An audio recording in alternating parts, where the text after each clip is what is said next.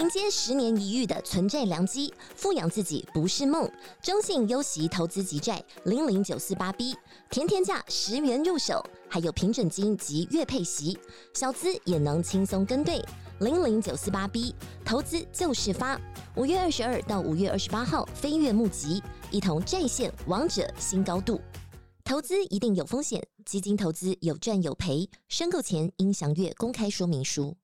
欢迎收听财经平方 After Meeting Podcast。现在录制时间为台湾时间十二月七号下午两点三十分。本次的主题是台湾房地产展望。本期的合作好伙伴为股市赢者。股市赢者相信大家都不陌生了，尤其在去年呢，和 N 平方合作资产配置实战课程，让很多理解总金的用户呢，也了解如何进行个股的资产布局哦。你如果还没加入课程，现在只要订阅银视股 A P P 即可获得六七折的课程折价券喽。那银视股 A P P 是什么呢？它是一款集结股市赢者十年来的操盘经验哦，从基本面、技术面、筹码面的量化分析的一个平台。其中呢，有很大一部分量化分析来自于我们资产配置实战课的逻辑哦。它套用了罗盘的公式后呢，去分析每档个股的基本面总分，分数越高就越值得投资。对投资人来说呢，大大提升选股的。效率了哦，加上课程也有提到了本益比未接，就能够快速的判断股票是否在合理价位，提早布局被低估的优质好股。据股市赢者说啊，这个 A P P 也是他用了一整年的规划还有坚持，不断的去修改还有优化而成的心血结晶哦。那赢者呢也实际回测了银饰股的选股策略哦，他用总分前三名的个股为例啊，过去两年累计的报酬率为百分之一百零五哦，对比同期的加权指数表现呢就是百分之四十七，可以提供给还在犹豫的用户呢做一个报酬的参考喽。现在只要下载银饰股 A P P，就立刻享有三天的免费试用。那年订阅呢，还可以享五五折优惠哦。那最重要的呢，还可以获得用最低价来购买 N 平方和赢者合作的资产配置实战课，让你了解背后的逻辑与思维喽。详情请见资讯栏连接，按下订阅后，我们就开始吧。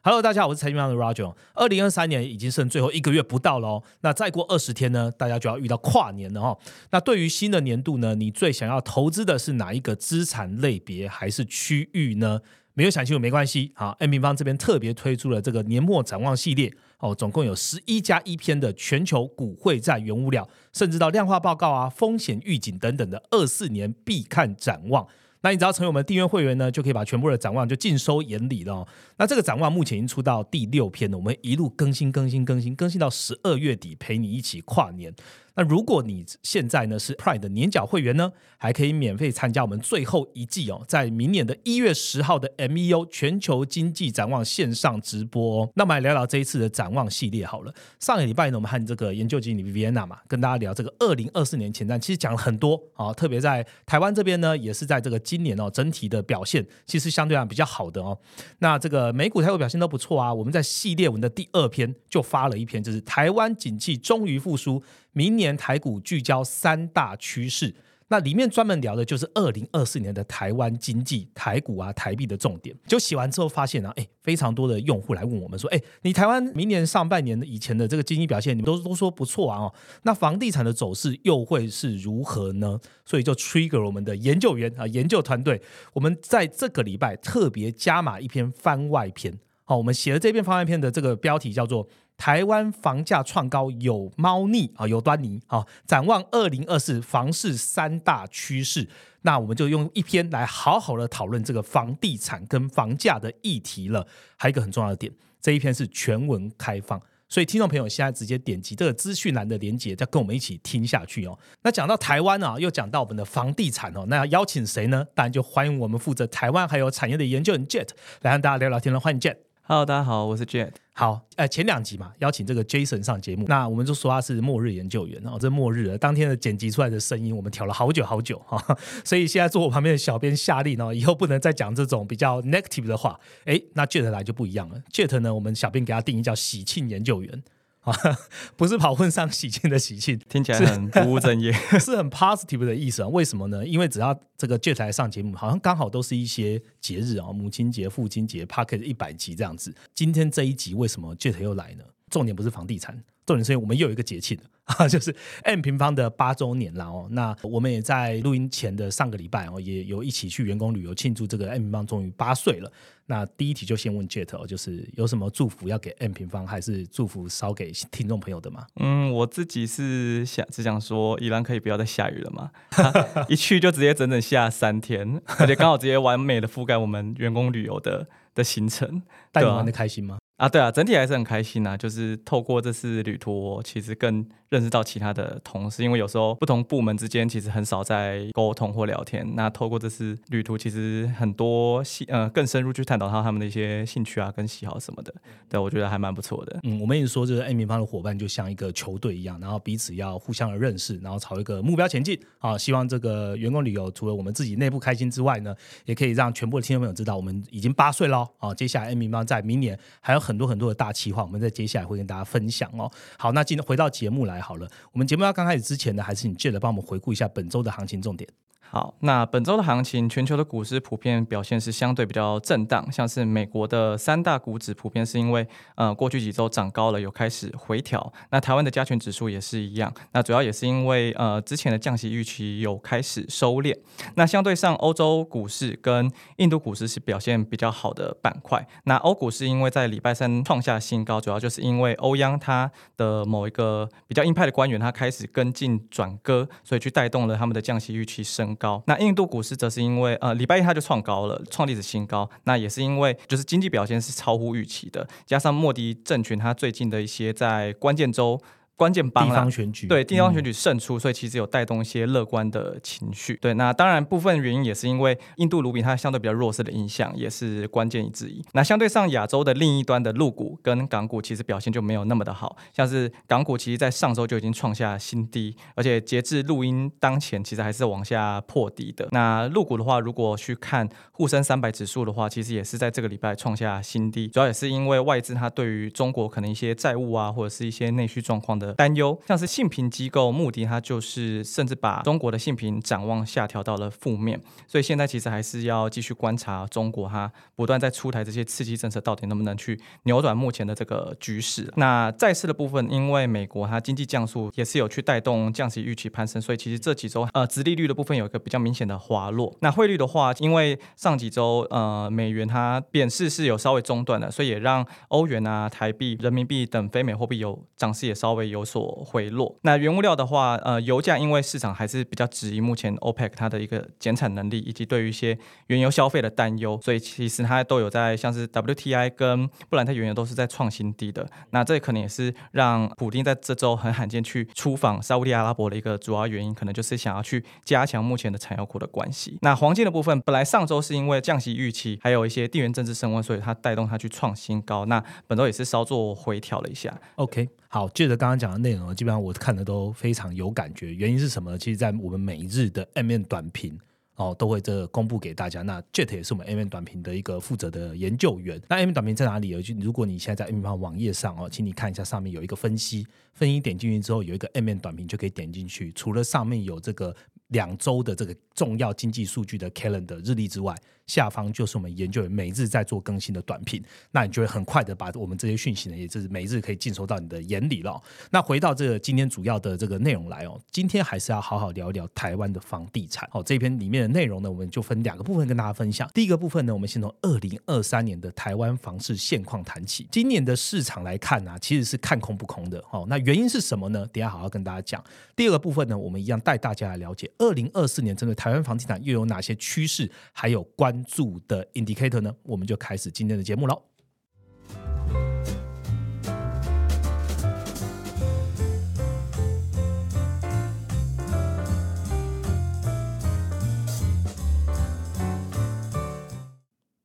好，进到我们第一个主题哈。首先第一题呢，我们就来聊聊房地产的今年现况。当然，我们这边不考虑哦住房的定义问题，单纯用总体经济的角度来看资产布局的状况喽。那二零二三年房地产的状况走势如何呢？我们先请借的先快速帮我 review 一下吧。嗯，其实最近呃，台湾房屋它最近有在办一个一个，就是在挑房市代表字的活动啦。像是因为年底了嘛，其实各种代表字都开始选了，国运签啊什么的。对对对对，那 Roger 要猜一下，就是这次台湾房房屋他们挑选到了哪一个字作为今年房市的代表。稳吗？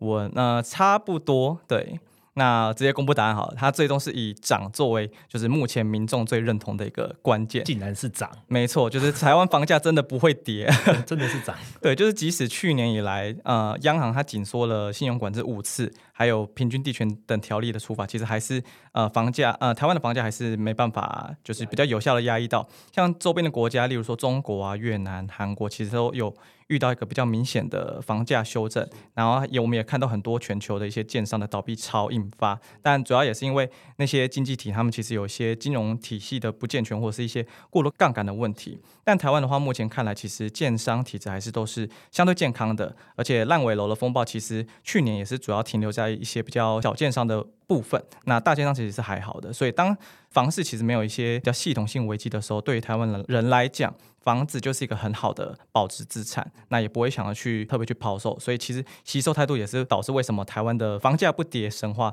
那么稳固的一个原因啦。那如果去看到房价的话，以信义房价来观察，在第三季涨最多的其实是在新北。跟桃园主要也是因为台北的一些外溢效果，那还有第三个地区是高雄，那主要也是因为持续受惠于呃台积电的二纳米的厂商的影响。那这三个县市房价都是在第三季继续创下历史新高，其他没有创高的地区其实也是都快要接近历史新高点。好，谢谢 Jet 哦。那其实我们这一次的文章其实有提到哦，房价的涨跌啊，除了供需之外，我们等下也会聊一下这个供需啦。还有一个很重要就是政策上的影响。刚刚 Jet 已经跟大家讲了嘛，就是五次的一些呃控制房价的措施哦，甚至这个平均地权条例都已经推出来了。那八月呢，又有一个政策叫做新清安贷款。那 Jet 在我们开始之前，先帮听众补充一下这两个比较明显显著的政策，它政策的内容是什么？好，其实青年贷款它的全名叫做青年安心成家贷款方案。那它其实是从二零一零年马英九时期的时候就已经开始在推动的一个政策。那顾名思义，就是要去协助青年人能够去买房的一个转案。主要针对的就是二十岁以上的青年人，条件就是你没有自有住宅，而且你的借款人跟你的配偶或者是子女都没有自有住宅的情况下，你才能去申请这个贷款。那它主要是把这个贷款额度拉高到一千万，然后去延长你的贷款期限到四十年，并给予。一定的房贷利率的补贴。那平均地权条例修正案主要修正的有五个项目，第一个就是去增加对预售屋或是呃新建成屋的买卖契约换约的一些门槛。那第二个就是重罚炒作行为，就是如果你去散布交易假象啊，或者是一些不实的资讯，就会去被罚款。那第三个就是去建立检举制度。对，那第四个的话就是去针对司法人购房的一个一个管制。那主要也是针对一些高单价住宅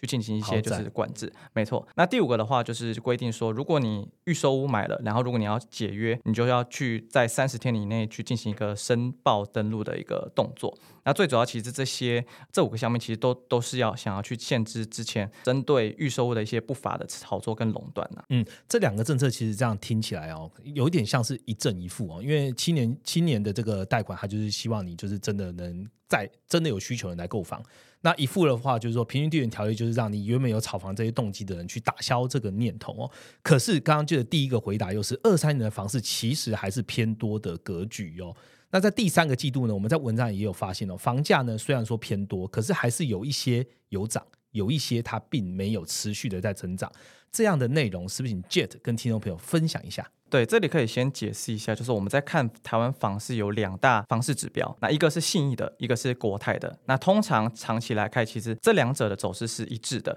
但因为他们取样的样本有不同的关系，所以能够观察到一些结构上的一些差异。像是信义的话，它主要采样的是纯中古屋，然后去排除掉一些预售屋的物件。那国泰刚好相反，它采样的是预售屋跟新屋的物件。所以前者你可以用来观察中古屋市场，那后者的话，你可以用来去判断目前的预售屋跟新屋。的市况，因此从第三季的表现来看的话，信义房价的走势确实是比国泰的房价还要来得强的，等于是说中古屋比预售跟新屋好。啊，对，没错。那这样的原因主要有两点。第一个点就是刚刚有讲到的平均地权条例，它在七月一号上路。因为刚刚讲到它是针对预售屋跟新建成屋的契约去进行转约的限制，所以过去如果你想要透过契约转换来赚取一些价差，也就是之前大家很常听到的预售屋红单交易的一些投资人，他将会被禁止。但因为法规它并没有溯及既往，所以其实很多的买盘它已经事先在上半年就先提早上车。刚刚也有讲到一个，就是平均地权条例有针对。司法人的购买豪宅的部分也也会加强管制。所以同样，我们在上半年也有看到一波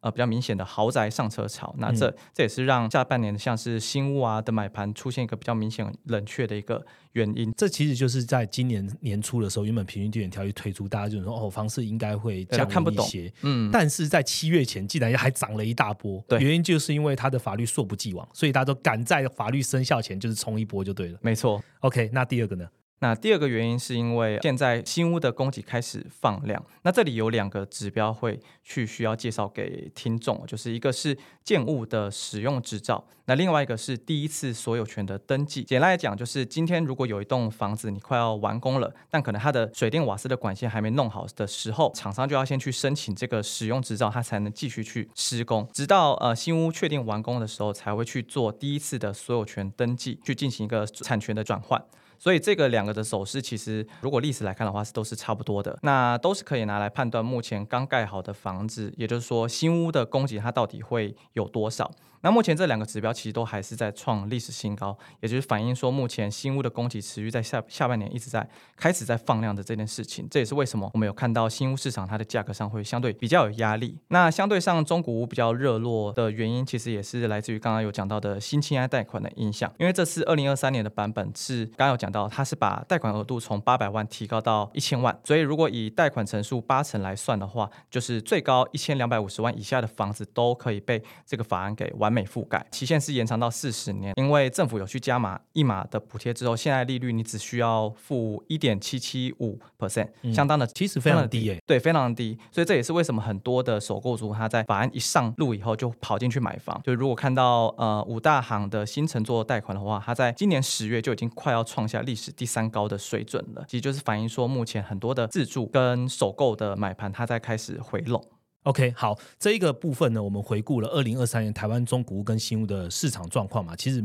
大不相同哦。刚刚讲到，就是新屋呢，在七月以前，其实它跑量跑得还不错。但是新屋呢，因为刚刚记得分享的，我们从史照来看，我们从第一次的一短交易来看，它的供给量基本上还是很多的，那也导致了从七月以后，它的需求没有跟着供给走的情况下，这个价格就比较持平一些。可是反观看到中古屋，尤其是国泰这个指标的中古屋的现况来看，因为政府的政策这个清安贷款的影响，那很多的符合资格的人呢，他就可以在一千两百五十万以下的这样的一个房产，就会变成他可以购买的这样的一个资产。所以的话，他可能会往中古屋方面去走，因为新屋的价格太贵了嘛。对，所以中古屋的市场看起来到现在为止还蛮有撑盘的原因是这样。OK，那这就是我们二零二三年哦，去 review 一下这个台湾的这个房屋的现况哦。那二零二四年的展望又是如何呢？有哪些指标可以看呢？我们就下一个主题跟大家聊喽。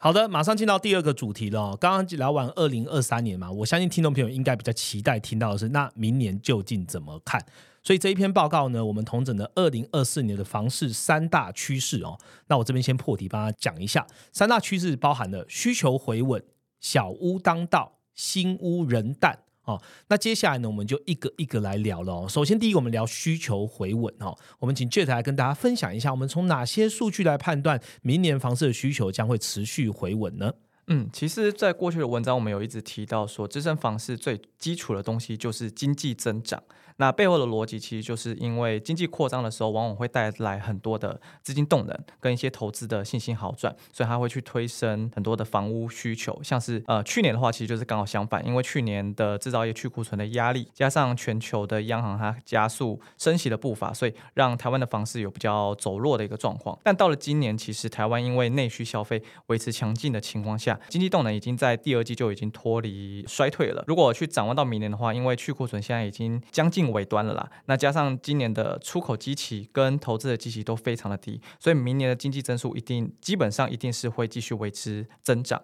上半年的支撑是没有什么太大问题，反倒是下半年可能会因为内需，因为今年的基期其实真的是太高的关系，所以经济增速主基数是预估在第四季可能有机会会掉到一 percent 以下，那到时候可能房市它的涨势就会比较容易做一个短期的一个稍作休息。OK，接着讲的这个内容啊，其实在我们二零二二年做的这个房市的展望，我们就有讲了。其实台湾房市的增长跟台湾的经济是息息相关。我们用过去历史来看的话，它都是亦步亦趋的。那我也把这篇报告一样放在资讯栏，大家可以去看一下我们过去是怎么样判断台湾的经济跟台湾的房市的关系的。那再来呢，第二个趋势，我们提到小屋当道，小屋的定义是什么？那小屋当道之后，对于市场又有什么样影响？嗯，其实呃，小屋没有一个特别的定义啊，其实它就是说平数比较小的屋子就可以叫做小屋。那这个趋势会形成，主要是因为呃台湾少子化跟一些老龄化的问题，现在大家都不太生小孩了，而且单身人口也在变多，所以目前台湾的家庭结构逐渐在往小家庭的方向去迈进。那建商其实也有意识到这样的趋势，所以开始推出很多的比较低平数、低总价的一些小屋小宅。所以即使是台湾的单平房价开始越越走越高，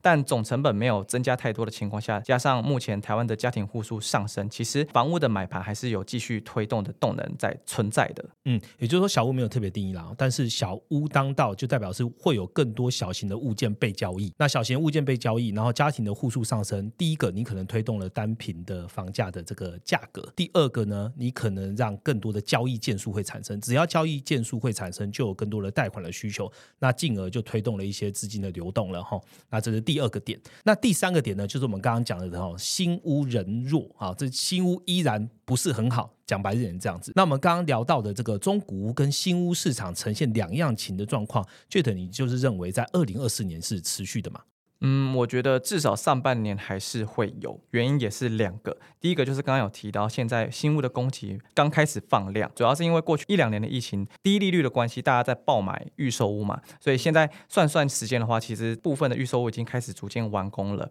那如果根据过去的经验来看的话，从开工到实际交屋拿到实照之后，大约都会有一到两年的工期。来估计的话，至少这一波放量可能会持续到明年第一季，都还会往上。而对于目前已经创下历史新高的新屋余数的话，也会去加重后呃之后建商的它的销售压力，所以我觉得至少呃上半年新屋的部分可能会相对比较偏淡一些，那中古屋的部分其实就不太受影响。而且还会受惠于新清单贷款，因为刚刚有提到新清单贷款，它的覆盖范围是一千两百五十万以下的住宅。其实刚刚 Roger 有提到，就是说这个价格如果要在美北部买一个可能地段比较 OK，或者是空间比较舒适的住宅的话，其实新屋是相对比较难找一些的，尤其是单价偏高的双北地区。所以首购族应该会比较偏向于去买总价格相对比较低的中古屋，所以新屋的买盘可能会被中古屋给吸走。至少呃明年上半年房市还是会比较倾向于呈现中古屋。偏热，然后新屋偏淡的一个格局。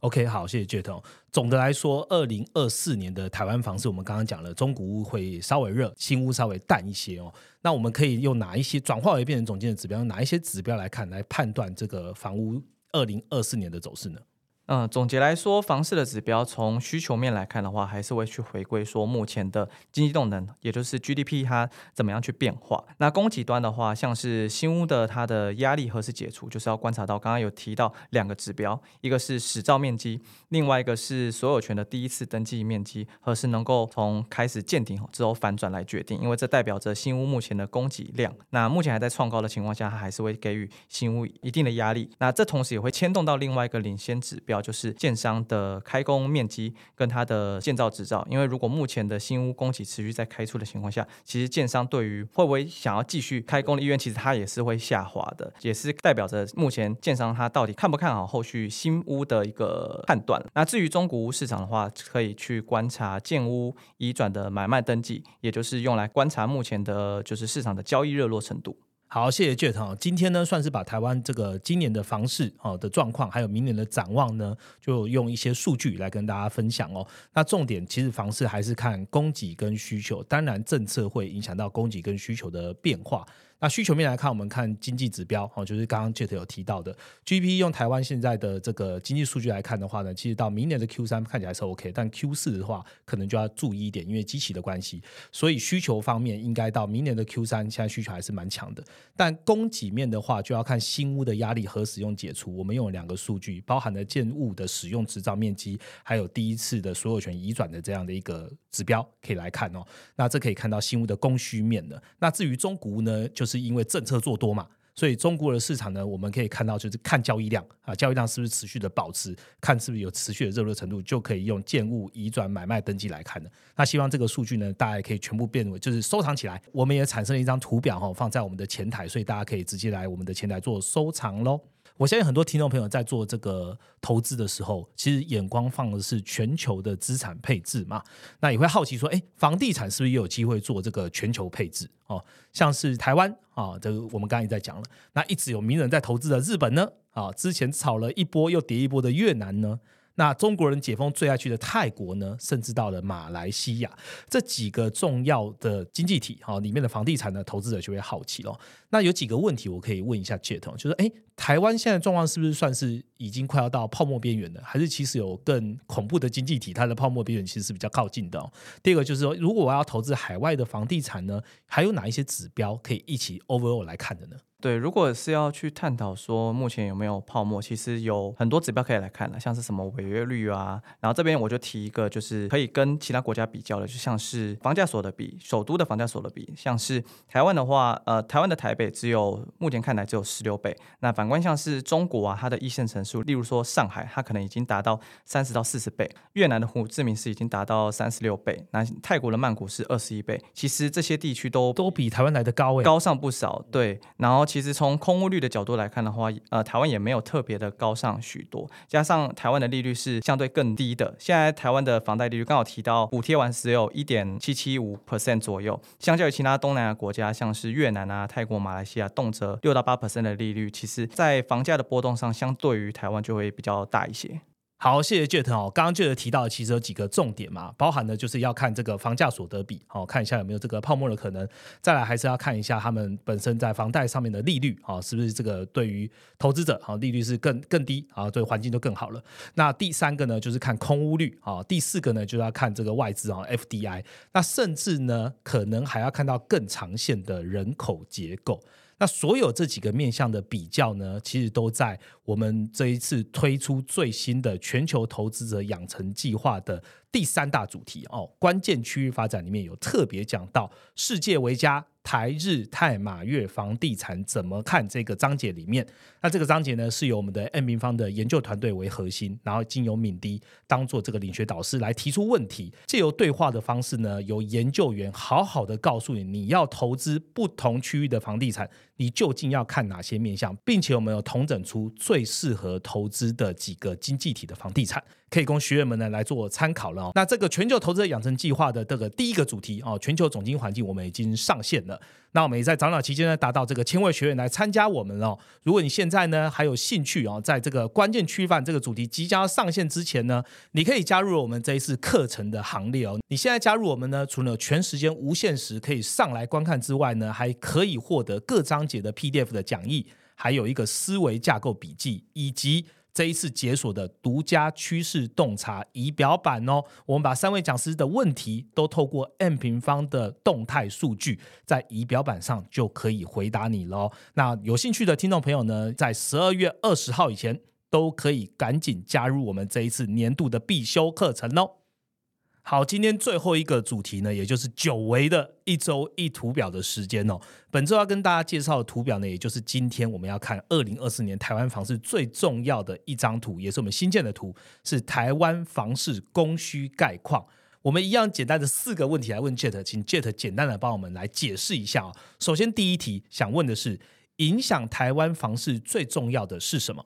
嗯，最重要的事情当然还是供需了。其实跟我们聊股市跟汇率一样，都是要看该国的经济基本面跟库存等等，来判断说到底现在房市是供过于求还是供不应求。好，第二个供给面主要要看什么呢？呃，例如说使用呃使照面积或者是第一次登记面积，都是我觉得还不错的指标。因为房子刚完工的时候，就是要去先申请使用执照，那主要就是要记录呃建筑物的使用用途，避免有一些二次施工更改其他用途的状况。那拿完执照后，就可以去通知呃买家交屋了。那这个时候买方就可以去做第一次的所有权登记，预售屋的产权才会正式交给买方。好，知道供给面之后，那需求面又要看什么？呃，如果要去看房市的买气的话，就要观察建物的买卖移转动数，但这个指标比较比较是去看中古屋的部分。如果要看预售物的话，反而要去看建商的态度，也就是建造执照或者是开工数。